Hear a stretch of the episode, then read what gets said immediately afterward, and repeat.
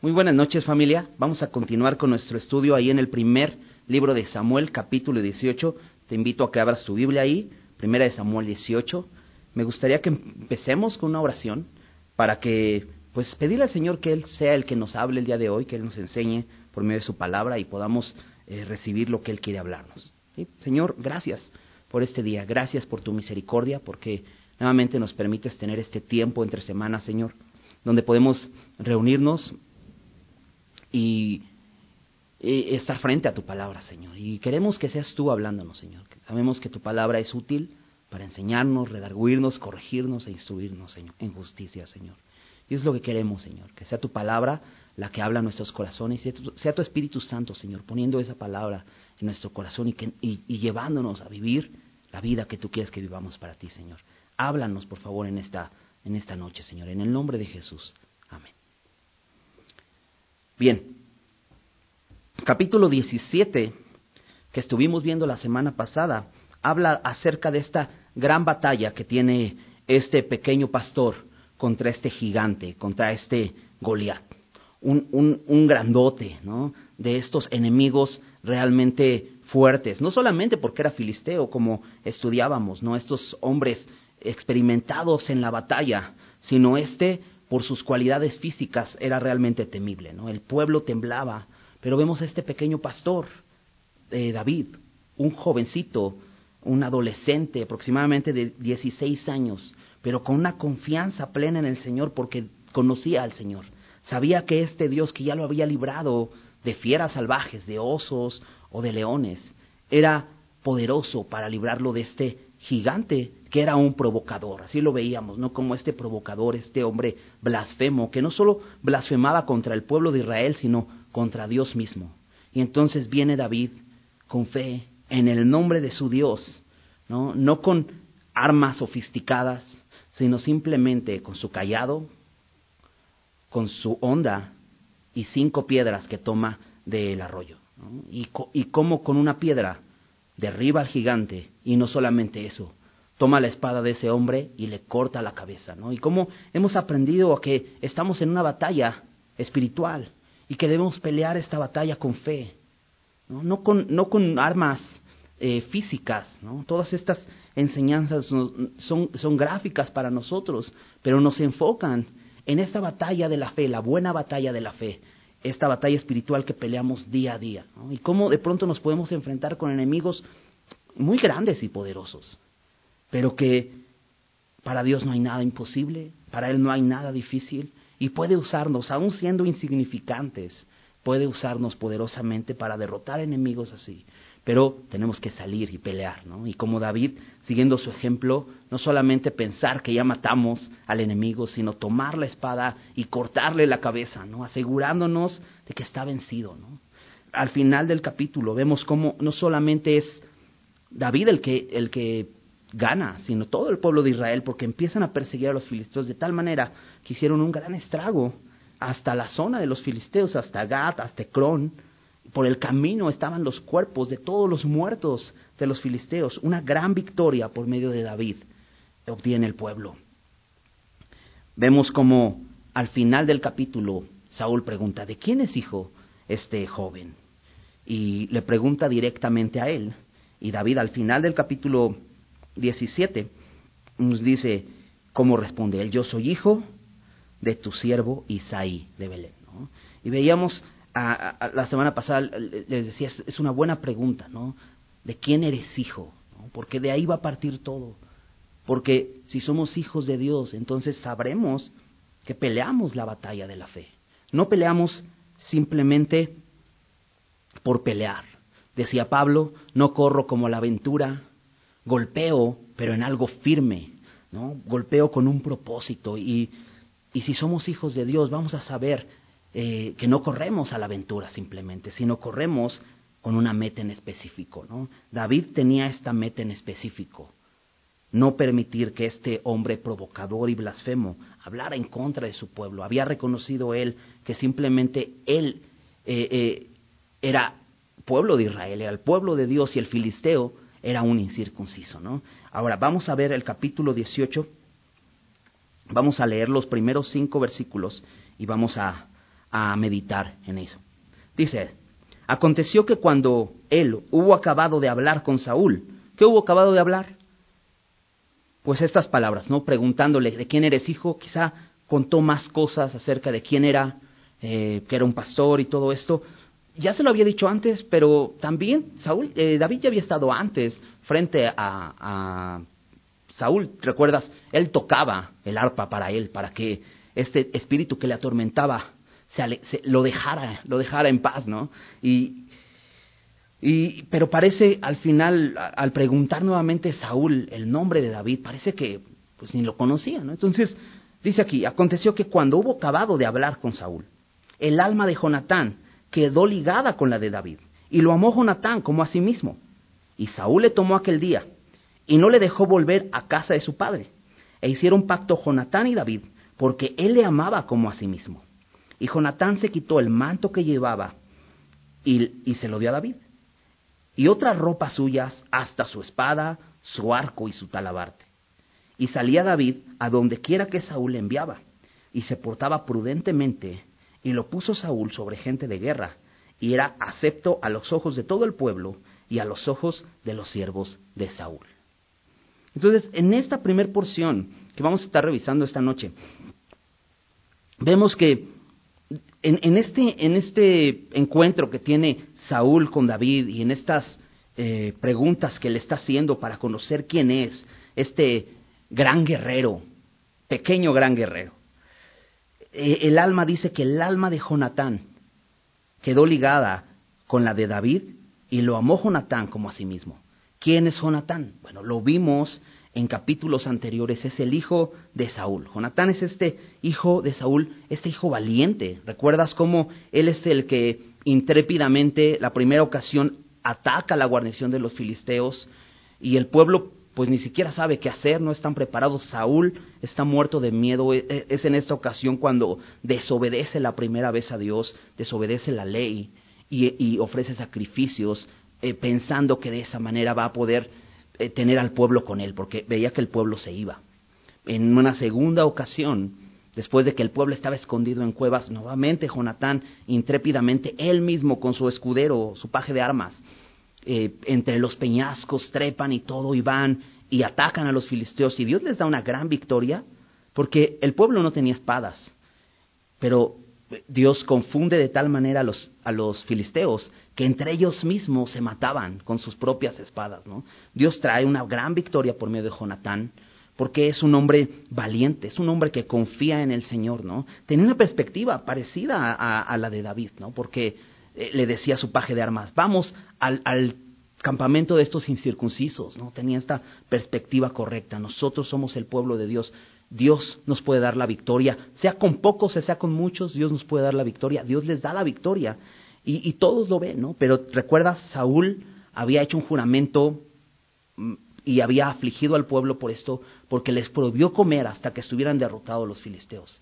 Pero cuando se entera que su mismo hijo comió un poco de miel, lo quiere matar. ¿no? Y entonces lo vemos al final de esta batalla, simplemente dejando de perseguir a los filisteos, renuncia a, ese eh, cometido, aunque ya tenía la victoria en las manos prácticamente, porque el pueblo reconoció que Jonatán era el que había dado la victoria a Israel. Entonces empezamos a ver a, Saúl como este hombre orgulloso, este hombre que solo piensa en sí mismo, en su propia gloria, y entonces regresa y no persigue a, los filisteos. Entonces aquí vemos este, nuevamente a este Jonatán, ¿no? Está ahí en, en la, supongo que en la tienda, porque recuerda, están acampando, acaban de terminar esta batalla, pero estaban acampando, entonces están en la tienda de Saúl, el, rey, ¿no? Y, y ahí está Jonatán, y escucha a Jonatán hablar a David. Y entonces dice que en ese momento, cuando está hablando David, el alma de Jonatán quedó ligada con la de David y lo amó Jonatán como a sí mismo. ¿Cómo, cómo serían las palabras de David? Que esto es lo que sucede en Jonatán, ¿no? Queda ligada a su alma, ¿no? Ahora, eh, cabe mencionar esto, aquí mucha gente ha sacado de contexto esto y lo vamos a seguir viendo en, capítulos más adelante, la amistad de David y Jonatán, ¿no? Porque lo han malinterpretado como si hubiera un, hubiera un tipo de relación eh, homosexual de, de, Jonatán con David. Y, y, realmente no hay nada de eso. Y es que la Biblia nos permite ver cómo el amor de Dios puede transformar de tal manera un corazón que puede amar con pureza. Porque el, el, el, mundo ve hoy el amor de una manera negativa, de una manera egoísta. ¿no? El amor lo relacionan solamente con, con eh, pasiones, pero el amor no es esto. Y aquí vamos a poder ver la amistad de Jonatán y David precisamente como una amistad y como eh, vamos a ver a, a Jonatán más, más, bien siendo leal a este hombre David. Entonces, dice que lo amó como a sí mismo. Y esto, esto es algo que la, la Biblia nos, nos, muestra, ¿no? El amor a nuestro prójimo, ¿no? dice, Jesús dijo, ¿no? Este mandamiento, amarás al Señor tu Dios con todo tu corazón, con toda tu alma, con todas tus fuerzas y a tu prójimo como a ti mismo. Esto no estaba por demás, digamos, Jonatán no estaba haciendo algo de más, estaba haciendo lo que la palabra decía, ¿no? Pero la manera, a mí me llama la atención cómo es que al escuchar acerca de David, él se, se queda, dice que su alma ligada a la de David. Y, la pregunta es por qué, ¿no? ¿Qué vio, qué vio en David? Seguramente este carácter que hemos estado viendo. De hecho, si recuerdas en el capítulo 16, cuando, cuando describen a David, capítulo 16, versículos 18, los siervos de Saúl describen a David de esta manera. Él sabe tocar y es valiente y vigoroso, hombre de guerra, prudente en sus palabras y hermoso. Y Jehová está con él. Carácter. Un hombre que tenía carácter. Ahora, lo vimos en la batalla y vemos que estas descripciones se quedaron cortas, porque no solo eso, sino había más allá de estas descripciones, había fe, había temor de Dios, había un celo por Dios. Y entonces, esto es lo que hace que Jonatán eh, quede, llamémoslo así, enamorado de, David de esta manera, ¿no? Y, y sin duda, como te digo, es un amor puro, y, qué bueno es este amor entre creyentes. Creo que definitivamente este, este amor es deriva de la comunión. ¿no? Como te decía hace un rato, Jonatán tenía este amor por Dios. Él mismo había reconocido a los filisteos, su pueblo enemigo, como incircuncisos. Pensaban de la misma manera, ¿no? Y realmente es parte de la comunión. Y hoy Dios nos permite tener comunión entre creyentes. Como hermanos, tenemos comunión. Primera de Juan 1.3. Si recuerdas este versículo, dice, esta es la comunión que tenemos, eh, que, que es, es, perdón, la comunión que tenemos es en su Hijo, con su Hijo Jesucristo, ¿no? E, esto es lo que les anunciamos, decía Juan, esta comunión que tenemos, y la comunión verdaderamente es con el Padre y con su Hijo Jesucristo. Y, y realmente podemos eh, buscar entre, entre creyentes, ¿no? Muchas cosas en común. ¿A qué, a qué eh, equipo le vas? Eh, ¿Qué deporte te gusta? ¿Qué aficiones tienes? Pero realmente Dios quiere que nuestra comunión sea el amor a Dios. Y creo que esta era la comunión de David y Jonatán, el amor a Dios. Ahora esto me hace pensar, me hace preguntarme, ¿no? ¿Qué veo en las personas que, hay a mi alrededor? ¿Qué veo en la iglesia? ¿Qué veo en mis hermanos? O más bien, ¿qué busco en ellos? ¿No? Esta comunión, ¿qué estoy buscando en ellos? Como te decía, si, le va al mismo equipo que yo, o si le gusta el mismo eh, color que el, mío, qué busco. ¿Qué, ¿Cuál es la comunión que busco? Ahora, podía preguntar eso, ¿no? Pero quiero preguntar de otra manera, ¿no? ¿Qué ve la gente en mí?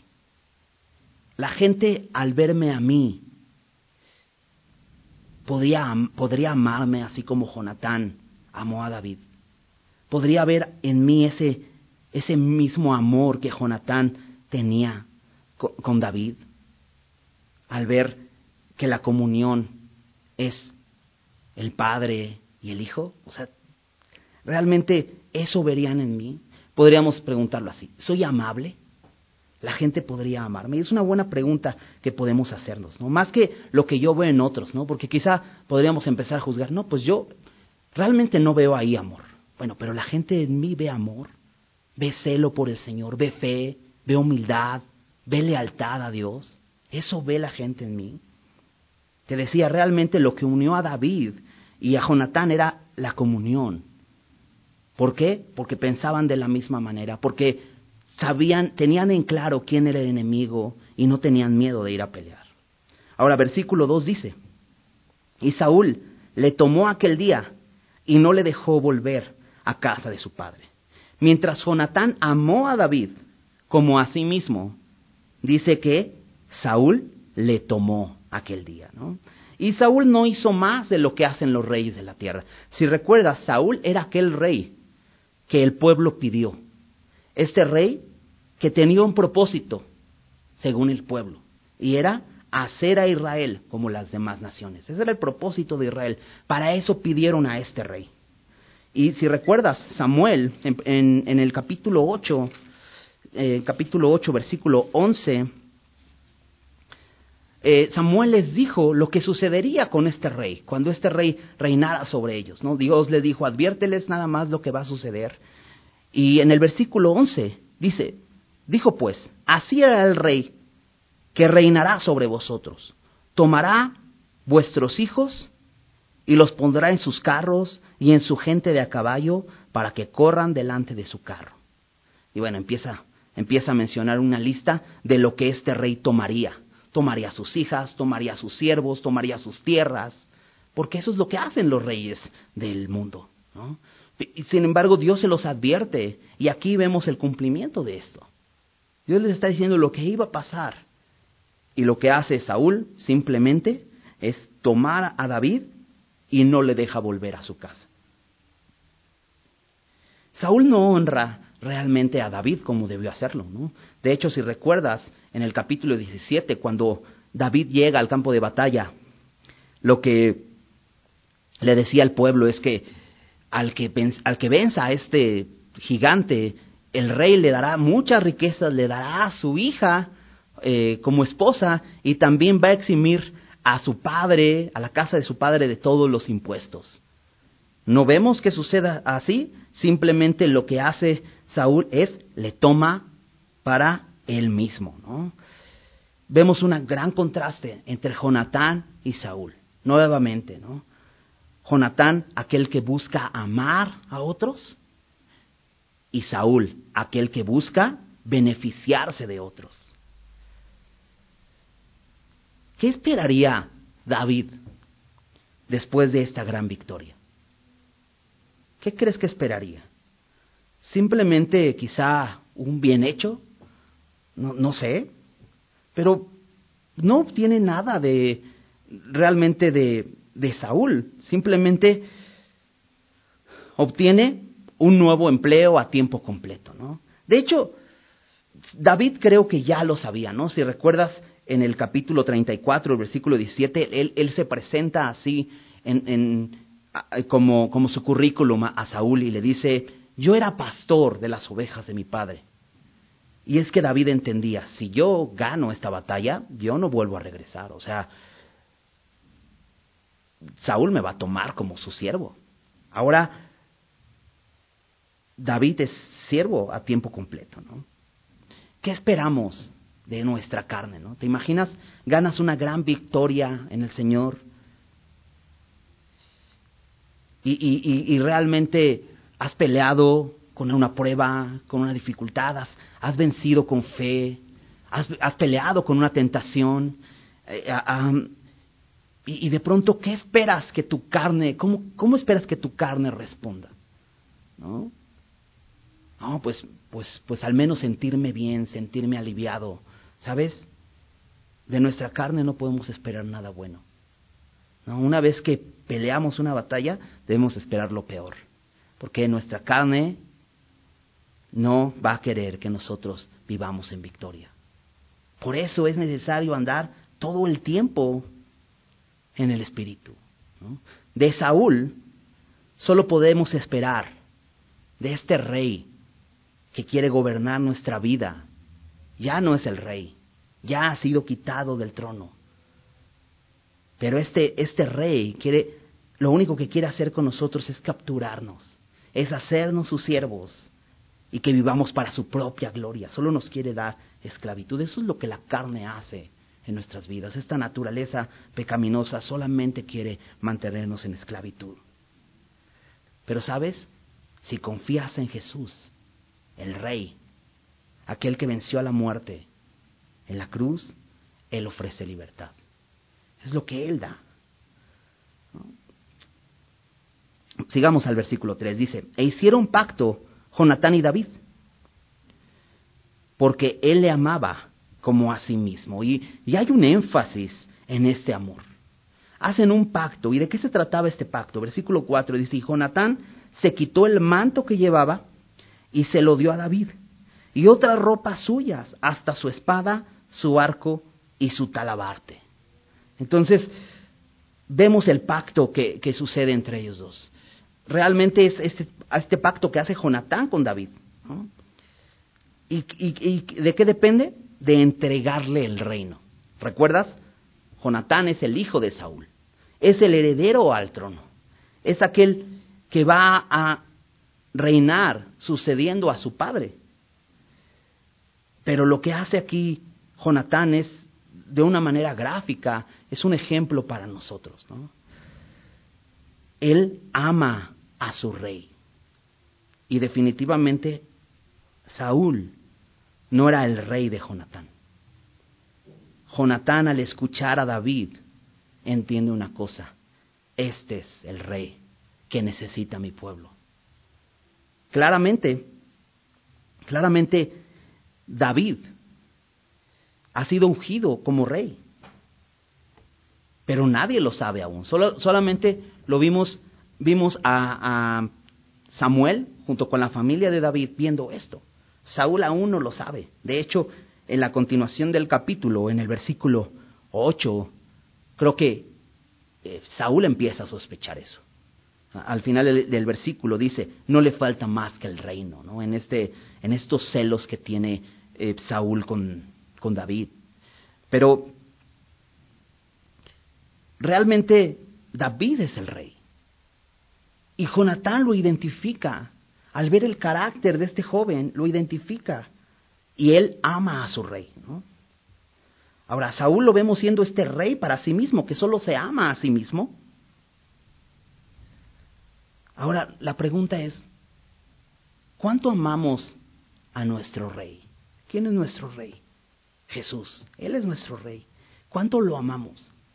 ¿Cuánto lo amamos que somos capaces de quitarnos todo lo que traemos encima, de rendirle todas aquellas eh, armas, esas vestiduras reales que nos, nos hacen ver como un príncipe y le la rendimos a él. Aquí vemos a Jonatán quitándose esas ropas, incluso entregándole la espada, el arco y, y, esta bolsa donde guardan las flechas, ¿no? el talabarte, entregándolas a su rey. ¿Cuánto amamos a nuestro rey? David triunfó contra este gigante, contra este blasfemo, pero Jesús triunfó sobre la muerte, sobre el pecado y sobre el diablo. Y lo hizo en la cruz del Calvario. Él lo hizo para ser el rey de nuestra vida y que nosotros podamos voluntariamente traer nuestro corazón rendido a Él. Ahora la pregunta es, ¿te has rendido a este rey? ¿Has reconocido a Jesús como tu Señor, como tu rey? Jonatán, sin duda, sería mejor rey que Saúl. Sin duda. Él sería mejor rey que él, ¿no? Lo vemos, vemos sus características. Pero, ¿sabes?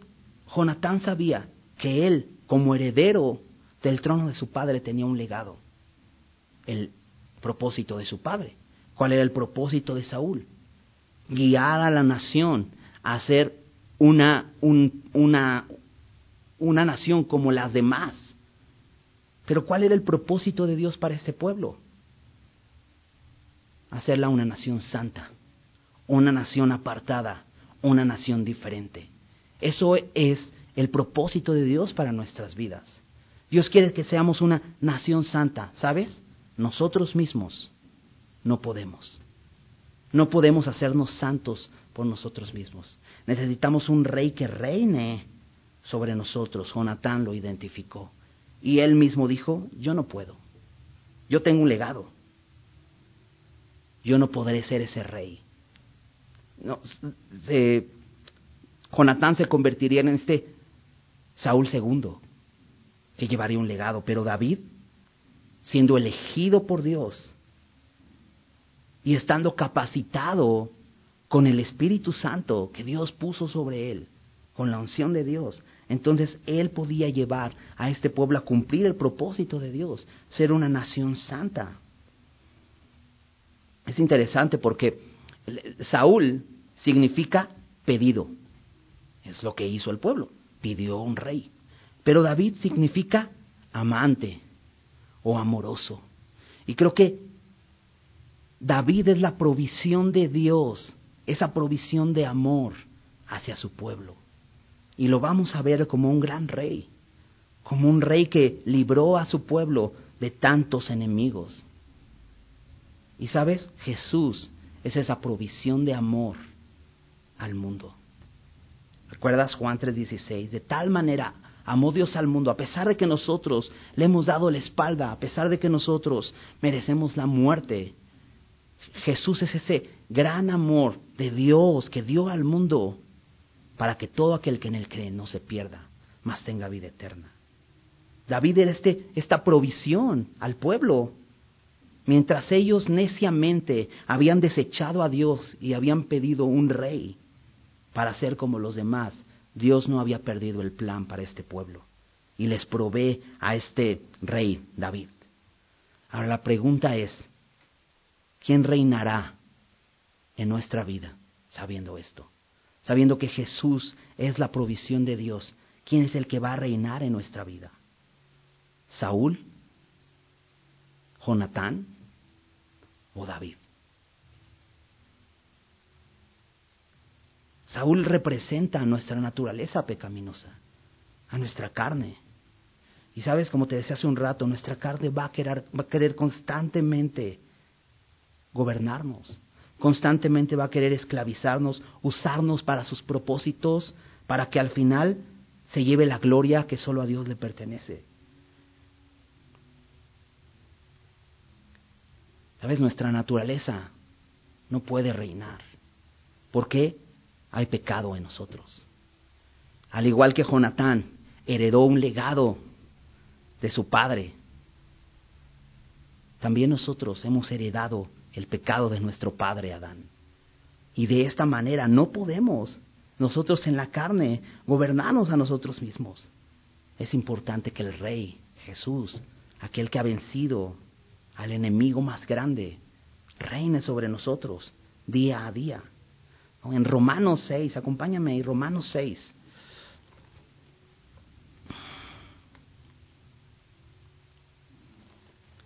Romanos 6, versículo 12. Pablo, después de hablar de que nosotros ya estamos muertos al pecado por lo que Jesús ha hecho, porque nos hemos identificado con Él en su muerte y en su resurrección. Ahora tenemos una nueva vida.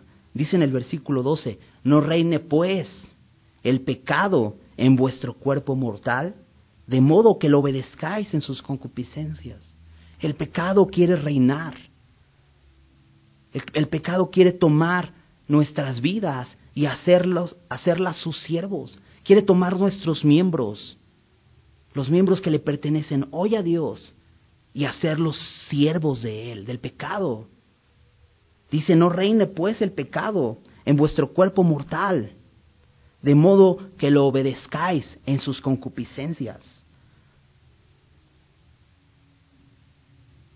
No reine pues Saúl, no reine pues Jonatán, aunque pudo haber sido un gran rey, pero aún así se quedaba corto porque no era la provisión de Dios. En su naturaleza hay corrupción. Sigue diciendo, ni tampoco presentéis vuestros miembros al pecado como instrumentos de iniquidad.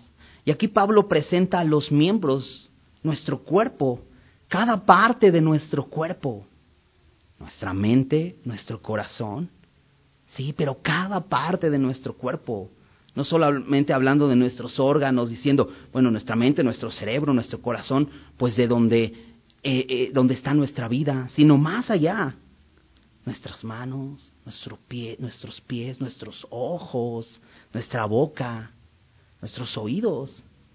Cada parte de nosotros dice, ni tampoco presentéis vuestros miembros al pecado como instrumentos de iniquidad. Si, si Jonatán hubiera sido leal al rey, al rey que estaba reinando a Israel, a su padre, ¿a quién debía entregarle las armas? ¿Con quién debía ir y presentar sus armas? Pues con su padre Saúl. Pero él no lo hace así porque ha reconocido que hay un rey. Jonatán es un ejemplo, ¿sabes? De rendir nuestras armas al rey. Es, es, interesante que no volvemos a ver a Jonatán peleando al frente. Si recuerdas, primero eh, Saúl había asignado un pequeño ejército Tenía tres mil hombres, él se quedó con dos mil y le dio mil hombres a su hijo Jonatán. Lo, nombra capitán del ejército. Pero después de, este capítulo no, vamos a ver a Jonatán liderando batallas de, Saúl. No sabemos si así fue. Sin embargo, vemos más bien a, David liderando las batallas. Ese fue lo que hizo Saúl, lo mandó a las batallas. ¿sí? Tenía un propósito perverso, eh, pero sin embargo es interesante que Jonatán no está liderando las batallas, ¿no? ¿Por qué? Porque Jonatán ya le había cedido las armas a, a David. Pero es muy interesante que al final de su vida Jonatán muere porque peleaba con Saúl. Jonatán no fue desleal a, su padre ni al trono, porque si recuerdas, más adelante vamos a ver a David huyendo y, hay un capítulo que nos muestra cómo se despiden Jonatán y David y no se vuelven a ver. Pero Jonatán no va tras David. No, no, no, porque no sería lo correcto. Sin embargo, muere, muere peleando con su padre. Y sabes, la Biblia nos muestra claramente que lo único que vamos a recibir de la carne es muerte. El ocuparse de la, dice Romanos, Romanos 8, que el ocuparse de la carne es muerte, pero el ocuparse del espíritu es vida y paz. No podemos creer que al ocuparnos de la carne vamos a obtener beneficios eternos. Nunca, solamente vamos a obtener muerte. Jonatán es un ejemplo de esto. Sigue diciendo ahí en Romanos. Dice, sino presentaos. Fíjate cómo dice. Presentaos vosotros mismos a Dios como vivos de entre los muertos. Aquí podemos ver a Jonatán voluntariamente. Nadie fue con Jonatán y dijo, ahora sé leal a tu nuevo rey. No, él mismo identificó, se pudo dar cuenta, así como todos nosotros, por la fe, por medio de este regalo que Dios nos ha dado, ha abierto nuestros ojos y nos hemos dado cuenta cuál es el rey que necesitamos, a Jesús. Y por medio de la fe hemos venido delante de Él y rendido nuestras vidas. Así, dice aquí, sino presentaos vosotros mismos a Dios como vivos de entre los muertos y vuestros miembros a Dios como instrumentos de justicia. ¿Sabes? El hombre nuevo esta nueva naturaleza que tenemos en Cristo, debe presentarse a Dios día a día y reconocerlo como Rey. Nunca podemos realmente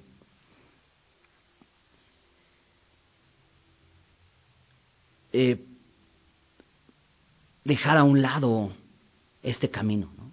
Cada día Así, esta escena que estamos viendo con Jonatán y David, cada día necesitamos venir delante del rey y presentar nuestras armas y decir, aquí están mis miembros. Y dice aquí, presentaos vosotros mismos a Dios como vivos de entre los muertos, reconociendo que solamente es por su gracia que vivimos. Dice, y vuestros miembros a Dios como instrumentos de justicia. Jonatán lo entregó todo.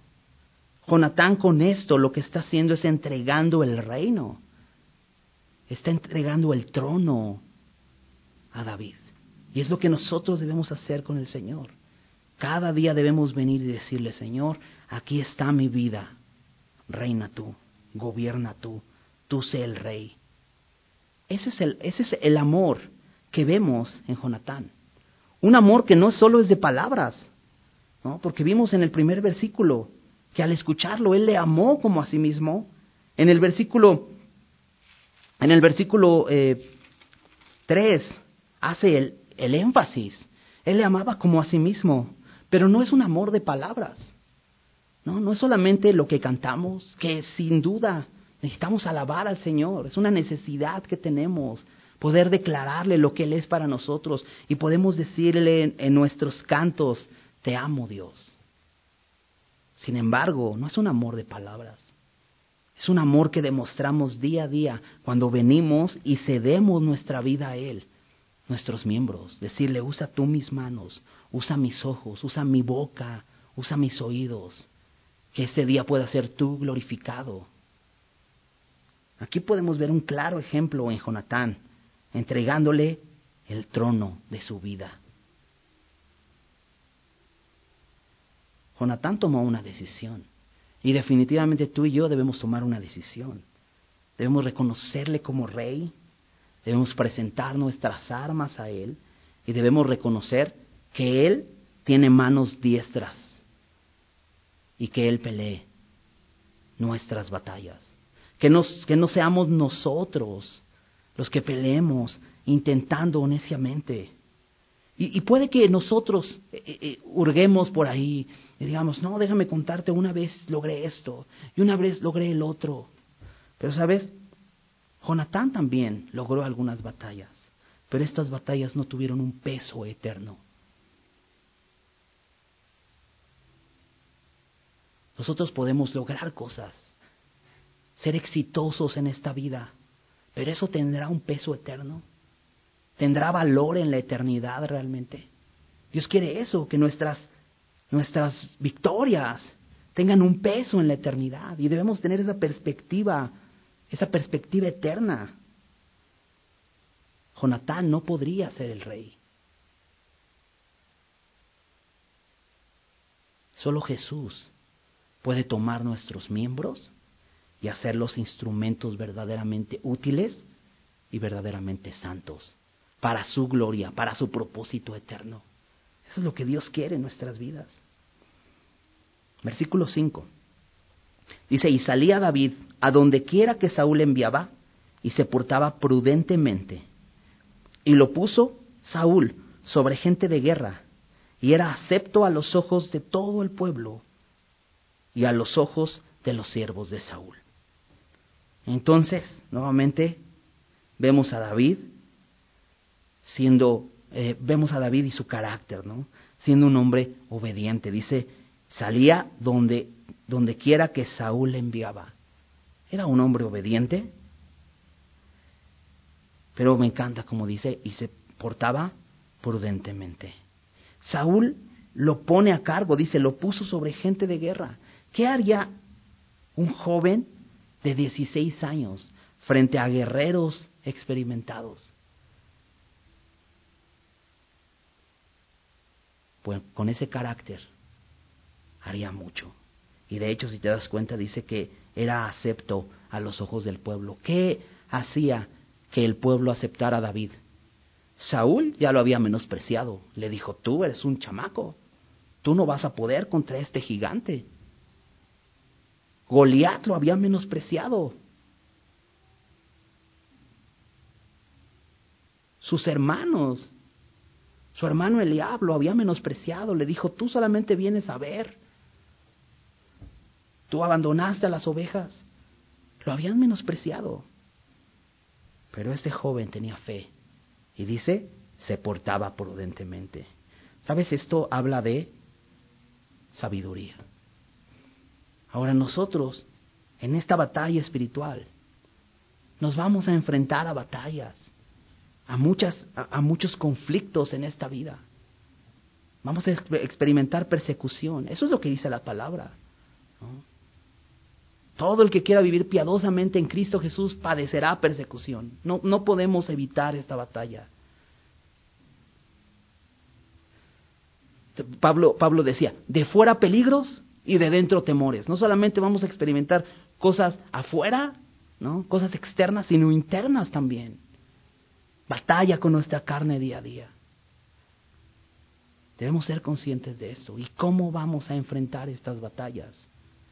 Aquí está la clave. Dice, se portaba prudentemente. Necesitamos sabiduría. Eso es lo que necesitamos, sabiduría. Santiago en su carta nos dice que Dios nos ha hecho plenos, nos ha hecho completos, pero de pronto en esta plenitud nos dice, y si alguno tiene falta de sabiduría, pídala a Dios.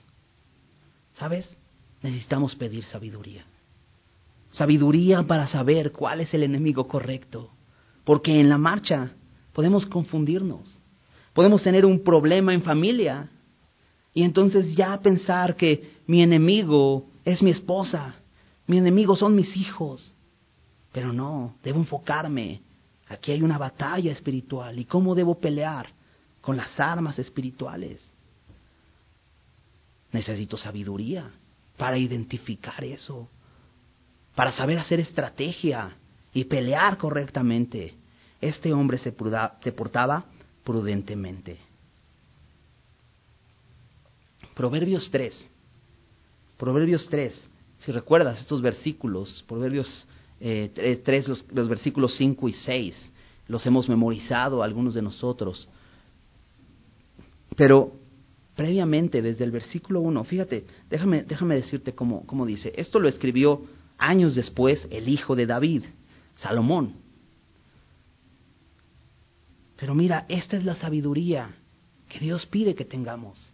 No la sabiduría del mundo que dice Santiago que es animal, terrenal y diabólica, sino la sabiduría que viene de, lo alto. Y esta es la sabiduría. Dice Proverbios 3.1, Hijo mío, no te olvides de mi ley. Para poder ser sabios necesitamos no olvidar su palabra. Ya lo hemos visto en capítulos anteriores. Saúl olvidó, Saúl ignoró, Saúl no meditó, no puso atención a las palabras de Dios, olvidó. Y por eso cayó a donde cayó. Pero dice aquí, hijo mío, no te olvides de mi ley y tu corazón guarde mis mandamientos. La importancia de que en el corazón, en ese lugar donde están nuestras motivaciones, donde, donde se maquinan nuestras decisiones, en ese lugar la palabra de Dios sea lo más valioso tu corazón guarde mis mandamientos. Dice, porque largura de días y años de vida y paz te aumentarán. ¿Cuánto necesitaba David esto?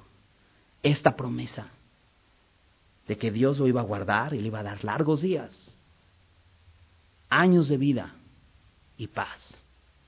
Dice el versículo 3, nunca se aparten de ti la misericordia y la verdad. Átalas a tu cuello, escríbelas en la tabla de tu corazón y hallarás gracia y buena opinión ante los ojos de Dios y de los hombres.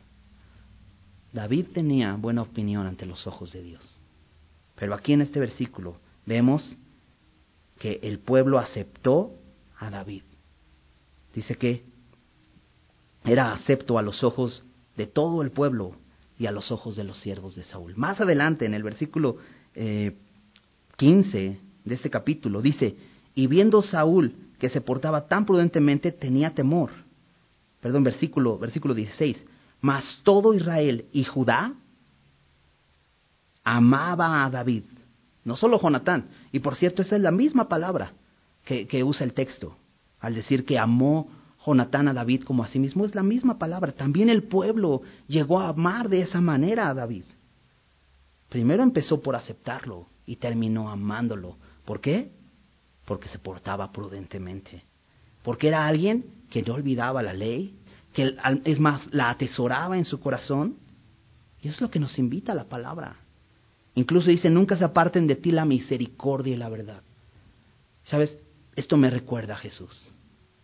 Jesús era alguien que amaba la palabra de Dios y buscaba solo hacer la voluntad de Dios. Incluso cuando le ofrecían de comer decía, tengo mi comida que es hacer la voluntad de Dios, es lo más importante para mí. Largura de días y años de vida, ¿Jesús tuvo eso? Sí, porque se levantó de los muertos. Nunca se apartó de él la misericordia y la verdad. De hecho, Juan eh, eh, en, su, en su Evangelio, en el, en, el, en el capítulo 1, nos lo presenta como lleno de gracia y de verdad. Jesús debe ser el rey en nuestra vida. Es aquel rey sabio que puede pelear nuestras batallas, que se porta prudentemente. Y entonces, versículos, versículo, versículo 5, hay en Proverbios 3. Fíate de Jehová de todo tu corazón. Puedes ver a David aquí descrito, como en la batalla contra Goliat, solo confía en Dios, con todo su corazón no te apoyes en tu propia prudencia. Por eso no quiso ponerse la armadura de Saúl, porque era apoyarse en su prudencia, en la prudencia de los reyes del mundo, pero dice, no, esto no va conmigo. Reconócelo en todos tus caminos, y Él enderezará tus veredas. Esto es lo que hace un hombre prudente. Y eso es lo que la palabra de Dios nos invita día a día. Reconocer a nuestro Rey y confiar solo en Él saber que Él es el único diestro para pelear nuestras batallas y vencer.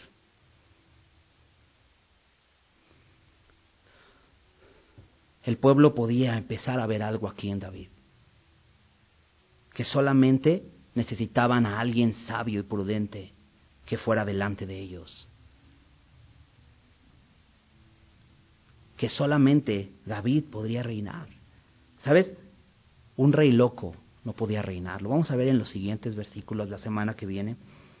Vamos a ver cómo Saúl nuevamente está desvariando, está loco. Así no podía reinar. Pero sabes, solamente alguien prudente, alguien sabio puede reinar. Y ese hombre sabio es Jesús. No hay nadie mejor que vaya delante de nosotros sino el Rey. Dejemos a Saúl en el palacio. Dejemos a nuestra carne sometida donde le corresponde. Como decía eh, Pablo, ya estamos muertos. Ahora presentémonos a Dios como vivos entre los muertos en esta nueva vida. Dejemos que Saúl se quede en su palacio. ¿Quién es tu rey? La pregunta es, ¿tú mismo ¿Tu carne te gobierna o Jesús es tu rey? ¿Has entregado, has rendido tu vida a Jesucristo? Realmente, no de palabras, ¿no? A veces decimos, sí, pues yo una vez oré y le rendí mi vida a Jesús. ¿Y has venido a entregarle también tus miembros? ¿Le has venido a entregar tus ropas? Y le has dicho, reina tú, ¿Le has entregado el trono de tu corazón? ¿Le has dicho, sé el rey cada día en mi vida? Sabes, mucha gente hace lo que Saúl. Toma a Jesús para su propio beneficio. Simplemente pues para que me ayude en esta situación difícil, para que me dé un trabajo, para que me sane de esta enfermedad. Y una vez que ya lo hizo, entonces ahora concédeme esta otra cosa, ahora concédeme esta otra cosa, y realmente no le ha rendido su vida. Él sigue andando en su carne y su carne sigue gobernando. Hagamos lo que Jonatán, despojémonos de todo, de todo aquello que nos haga ver como los reyes o como los herederos al trono, y rindamos nuestra vida a Jesús verdaderamente.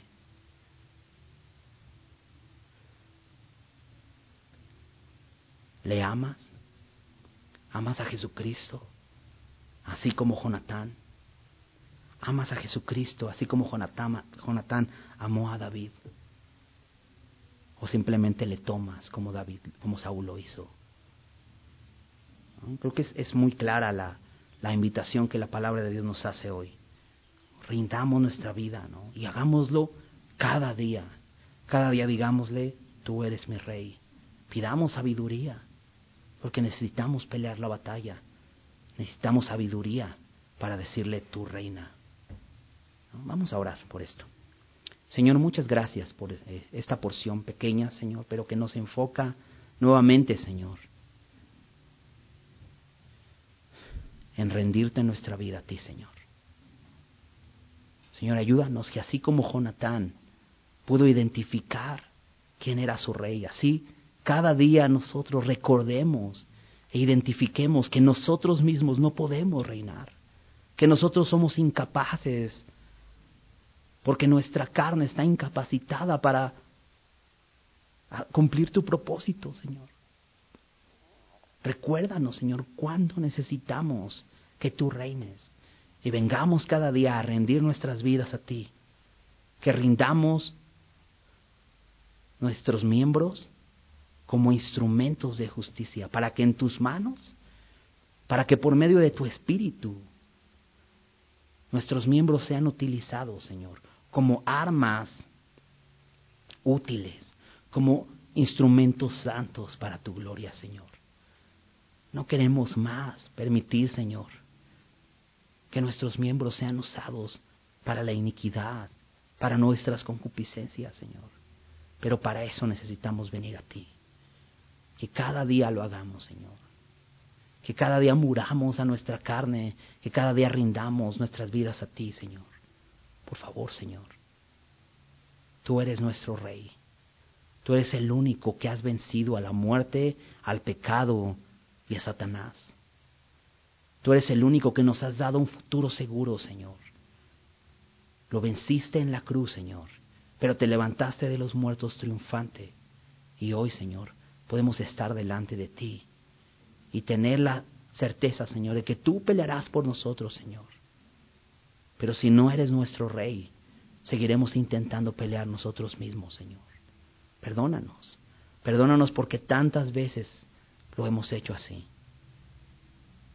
Y nos hemos equivocado, Señor. Y vivimos en derrota y en miseria porque no permitimos que tú reines. Reina tú, Señor. Reina tú. Te damos gracias, Señor, por tu palabra. En el nombre de Jesús.